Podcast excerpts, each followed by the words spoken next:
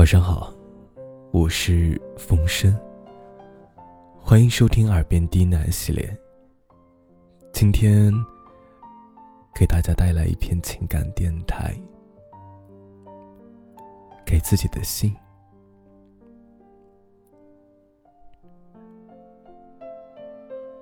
第一封书信寄给五岁时的我，告诉我那一天一定要跟随父亲去买东西，即便大吵大闹也不要放手。长久以来一直不明白，对我去不去幼儿园，始终抱着无所谓态度的父母，那天为何如此坚持？难道就是所谓的宿命不可忤逆？终究，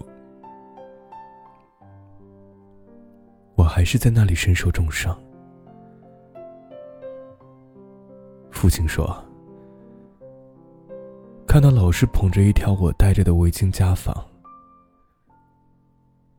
刹那间，就有心沉湖底的沉重感。”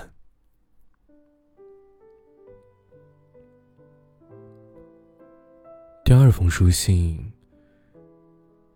寄给十二十岁的我，告诉自己啊，少吃糖，多运动，不要到了牙齿蛀坏、疼痛难忍才追悔莫及，不要等到后来频频出入牙防所，受刑之后才发出杀猪般的惨叫。虽然那时候自己酷爱甜食，上课时都会偷偷在嘴里含上一颗糖，甜甜蜜蜜的听着老师讲课。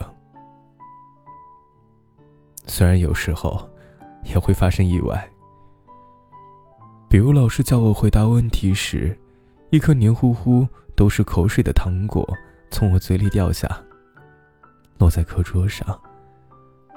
发出轻轻的响声。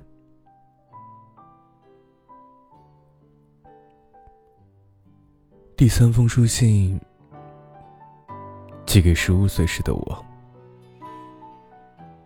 劝说自己好好读书，切勿沉溺于虚幻的漫画与小说。虽然那个世界无比美妙，令人情不自禁，难以舍弃。但终究与你身处两个不同的维度，只能远观，不可靠近。一旦靠近，那满鼻的油墨香，是隔绝你们的界限。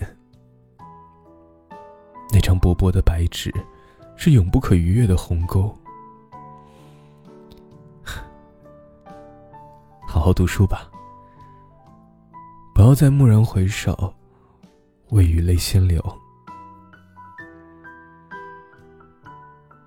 第四封书信寄给十八十岁的我，自己要坚持自己的主见，即使失败，至少也走了自己选择的路，而不是躲在房中哭泣。碍于父母的错误，做人要相信自己。连自己都不能决断自己将来要走的路，竟把前程压注在别人的意见上，岂不是滑天下之大稽？